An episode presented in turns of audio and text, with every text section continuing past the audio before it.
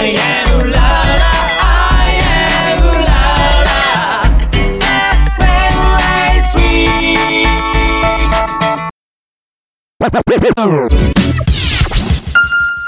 Red Red Red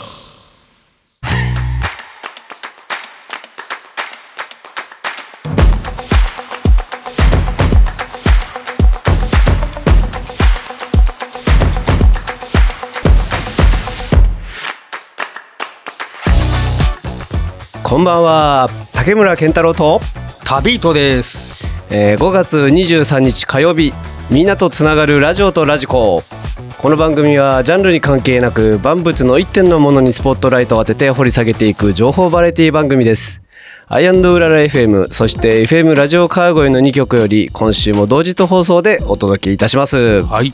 さあ旅人さんはい。すっかりもう暖かくなって暖かくなってね。はい、ね。いい天気ですよもう。いいバカになりそうですけどね、うんうん。もともとバカなんですけどね、僕なんかね。ええもうなんはい。か海外もだんだん簡単に行けるようになってきて、ねえ。ねほんと昨日今日のニュースでね、はい。アメリカなんかもだいぶ緩和して、えね接種証明がいらなくなったってことで、はい。竹さんも海外旅行行っちゃうの？ちょっとね行きたい。いいね。行こうと思ってますね。うん。俺も行っちゃおうかな。ああいいですね、はいさあ今週のスポットライトのコーナーは旅人さんの担当ですね。はい。はい。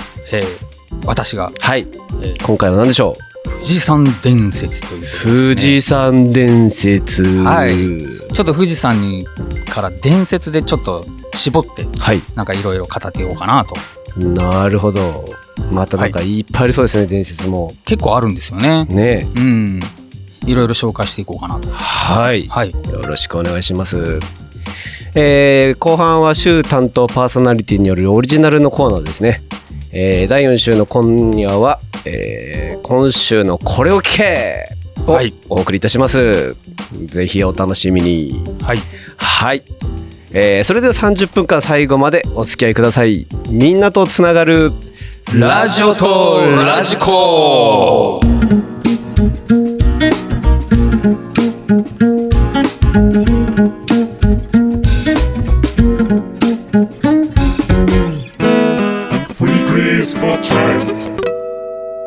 今週のスポットライト。今週のスポットライトは、えー富士山伝説。はい。はい。なんかすごいね、はい。ファンタジーな感じで、ファン行きますけどっていうか、なんか、ドロドロしいというか、なんて言うんでしょう。はい、行ったことあります？富士山富士山ありますね。登ったことはないんですけどね、はい推しの八海に行って、おなんかすごい神秘的な思いしましたね。神秘的なんですよね。はい、まあ、まさに人間が作ったものではなくて、自然でできたもので、そうですよね。全世界的に一番神秘的なんじゃないああ、そうですよね。それぐらい。ええね。で、じゃあそんな富士山にはどんな伝説があるのかとはい。いうことなんですけど、ええええんまずですね、えっ、と、このですね、縁のオズヌさんという方を紹介しようかな。縁のオズヌ。はい。はい。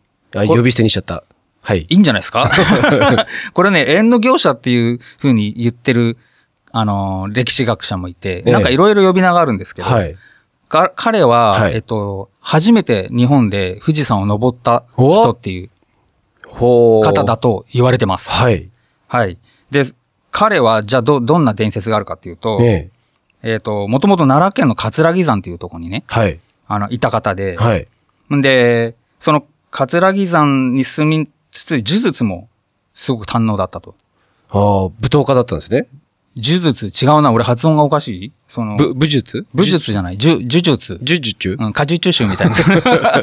いや、でね、で、周りからもすごい恐れられるぐらい、はい。えっと、鬼神もこう従えちゃうぐらい、はい。それぐらいのその力を持ってた。強い人だったんですね。強い人だったみたいなんはです。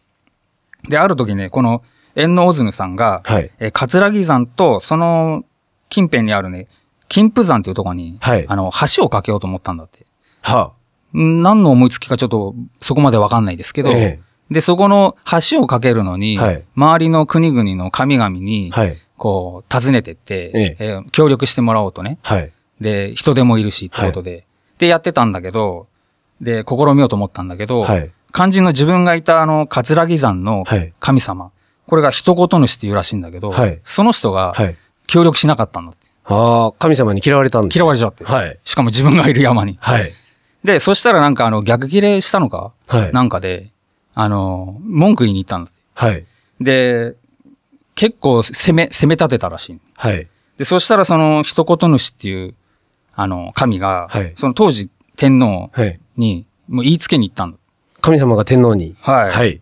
でね、結構難しい字でね、残祖っていうらしい、らしいんだけど、はいもう、あの、もう嘘も交えて、はいあいつはこんなこともやってるひどいやつなんだみたいな感じで、神様なのに。そうそうそうそうそうそうそう、面白いよね、この、はいこの辺がね。はい。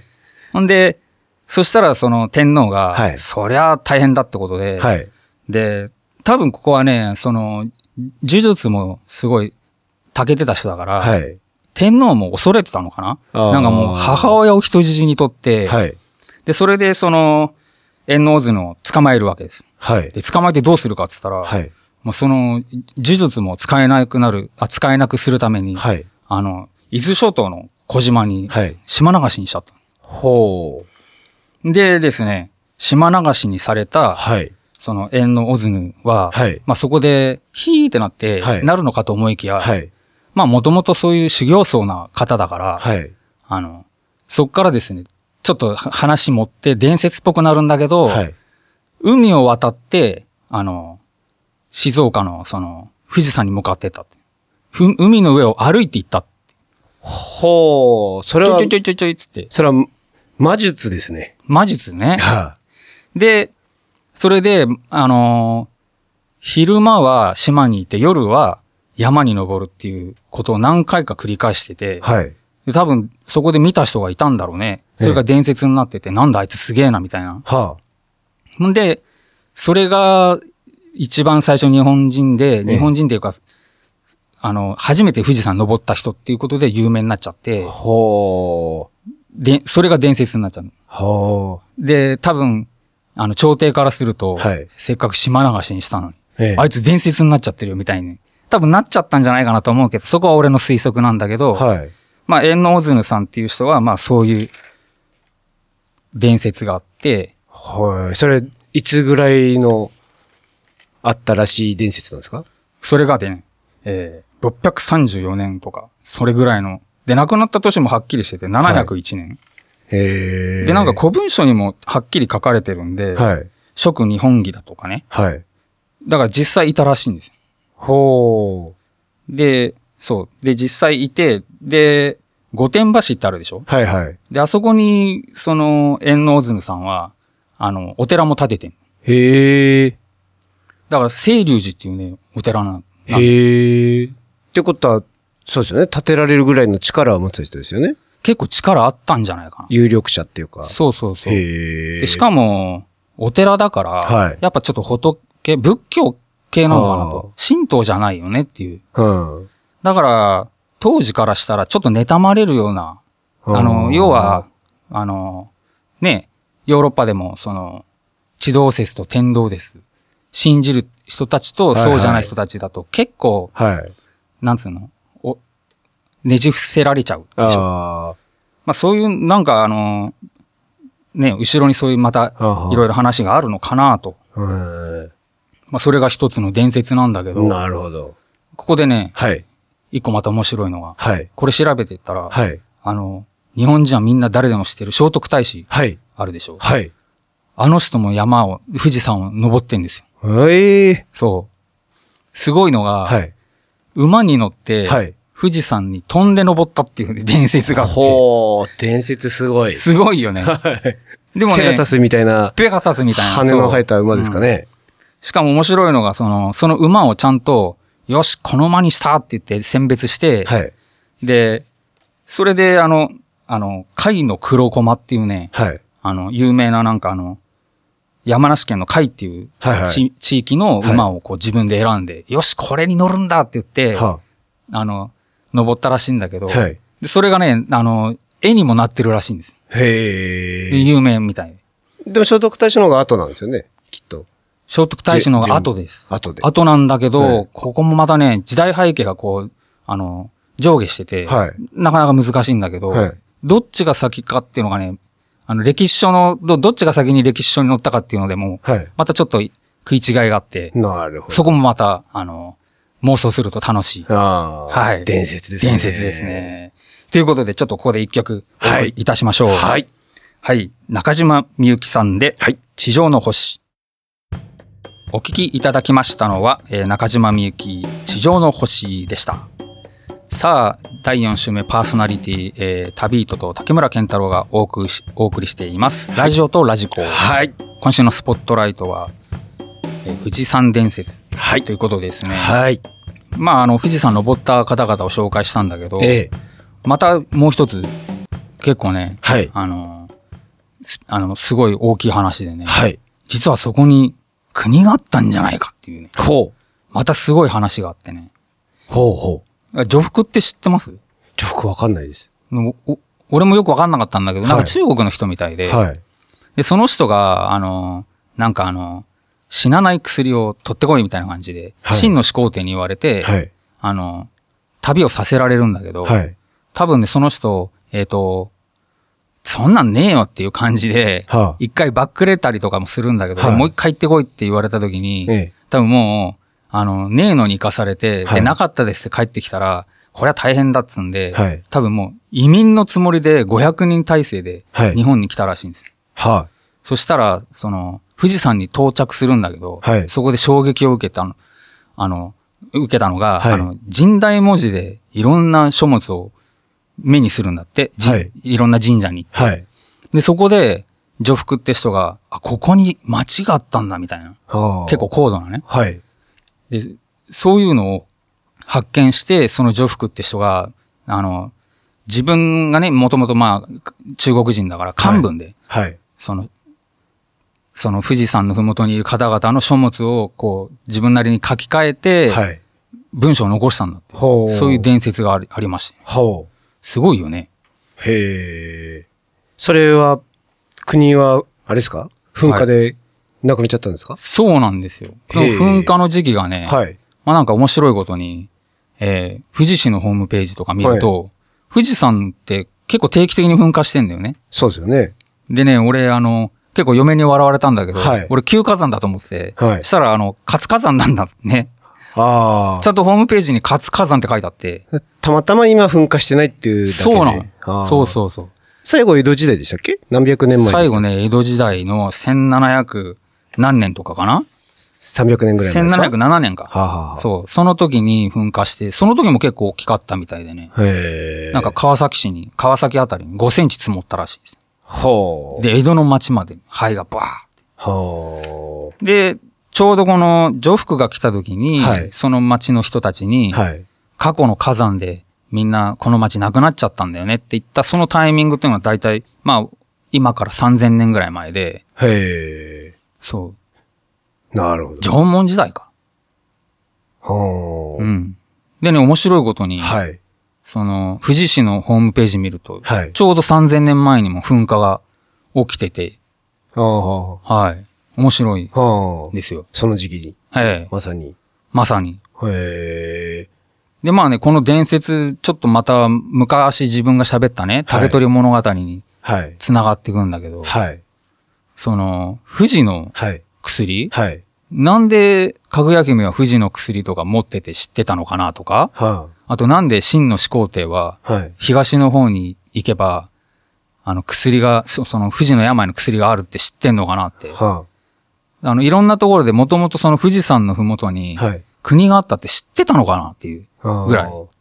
それはもう、薬じゃなくて、なんか富士山のなんかだったんですか？なんか、例えば、はい。噴火した軽石を飲むとか、なん、なんなんだろう、ね。軽石すりつぶして飲むとか、なんか、あの、富士山から流れてくる水を飲むと、富士の病が治るとか。ああ、なんかあったのかもしれないね。はい漢方薬みたいな。はそこに流れてる。ね。い、はい。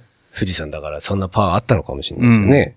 そう。でもね、多分ね、話持ってるんだよね。これ面白かったのが、はい中国のその四季っていうね、歴史書見ると、あの、超政府老の霊薬があるって書いてあって、こうやって長生きして、はい。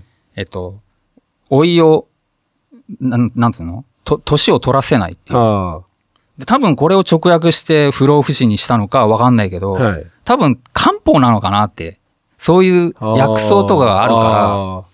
それを取りに行けみたいな。はあでも富士山のふもとはやっぱ火山、火山がすごいから、はい。だからそういうのを目指して、あの、行ったのかな、みたいな。最初からねえよって女服は思ってたのかもしんないし、はあなるほど。はい。へえ。そうなんですよ。面白いでしょこれ。さすが伝説ですよね。はい。で、この女服ってそのまんまなんかね、あの、土地を得て王となりってなってるらしくて、それ、日本でですか？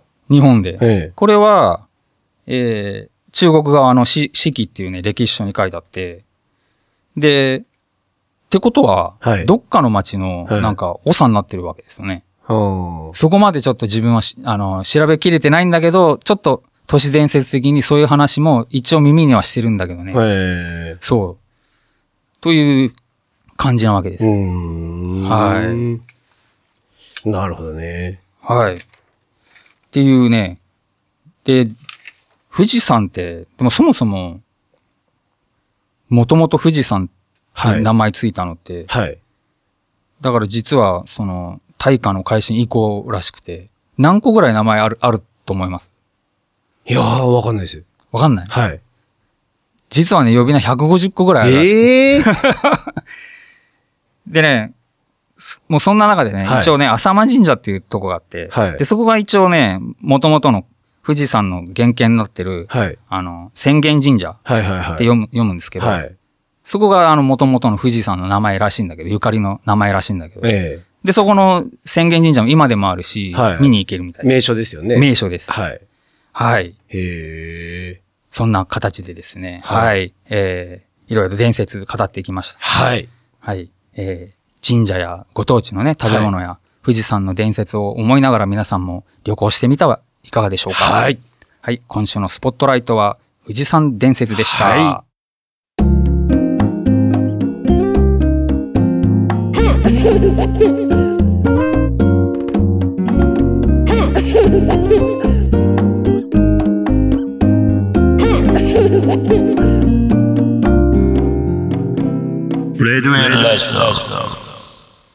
今週のこれを聞け。はい。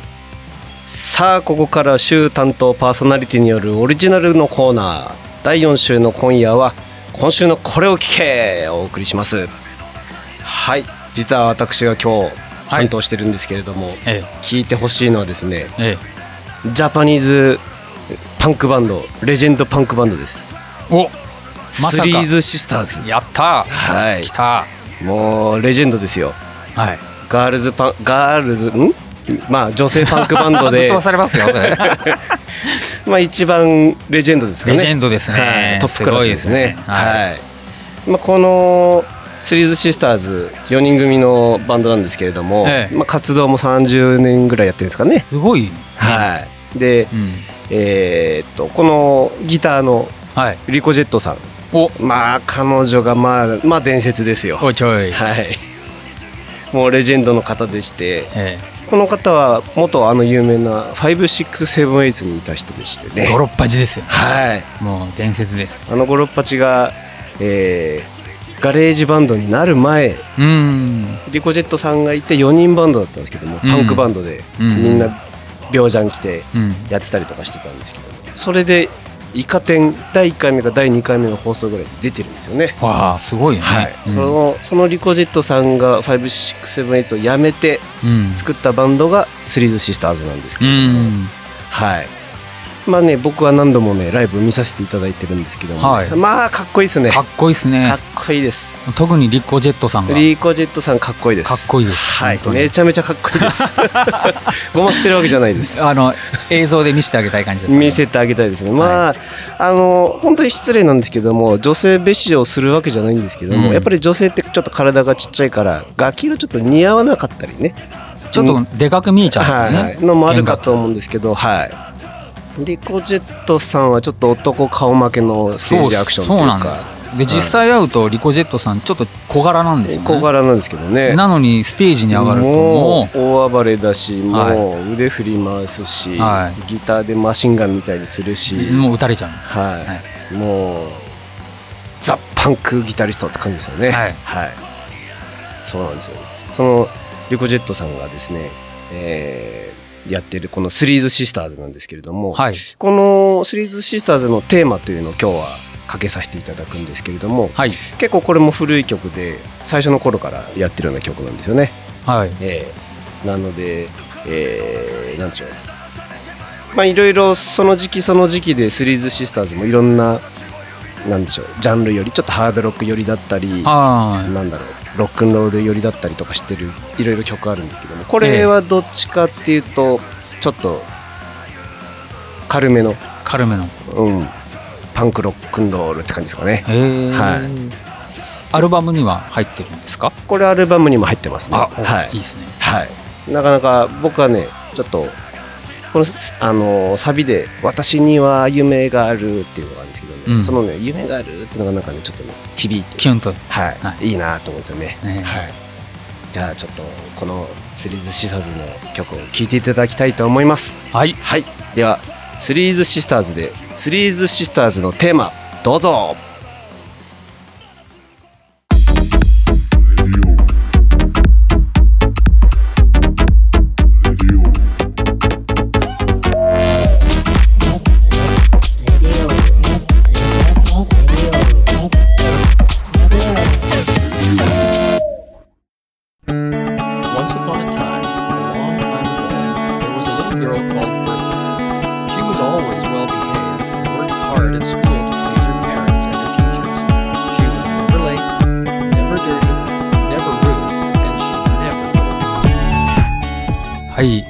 イウララ FM、そして FM ラジオ川越の2曲より、今週も同日放送でお届けしてまいりました、ラジオとラジコ。はいはい、ここで番組からのお知らせです。はいえーラジオとラジコ公式サイトでは、はいえー過去の放送をいつでもお聞きいただけるアーカイブがございます。はいスポットライト検索やパーソナリティ名の一覧表示も可能です。はいえーぜひご利用ください。はいえーまた番組ではリスナーの皆様からお便りを募集しております。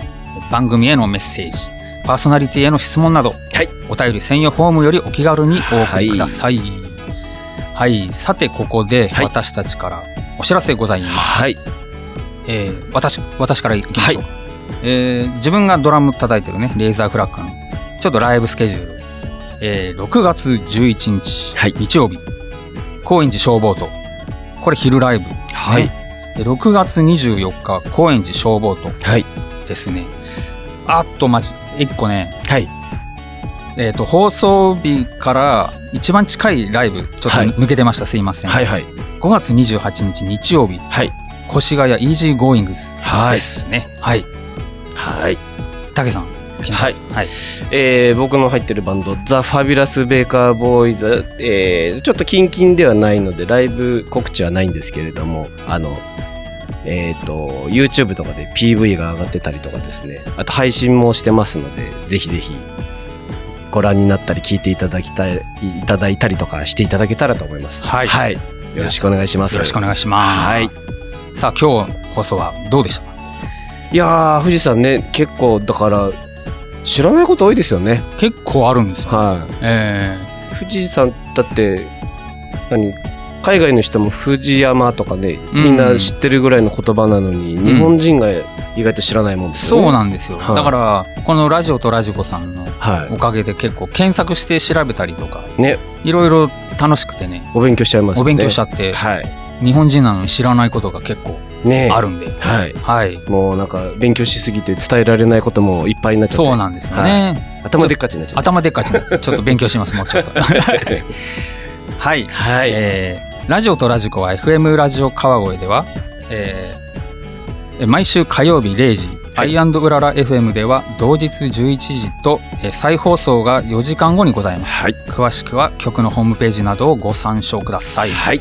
えーさて来週の放送は、はいえ5月5月30日ですか？ー30日、はい。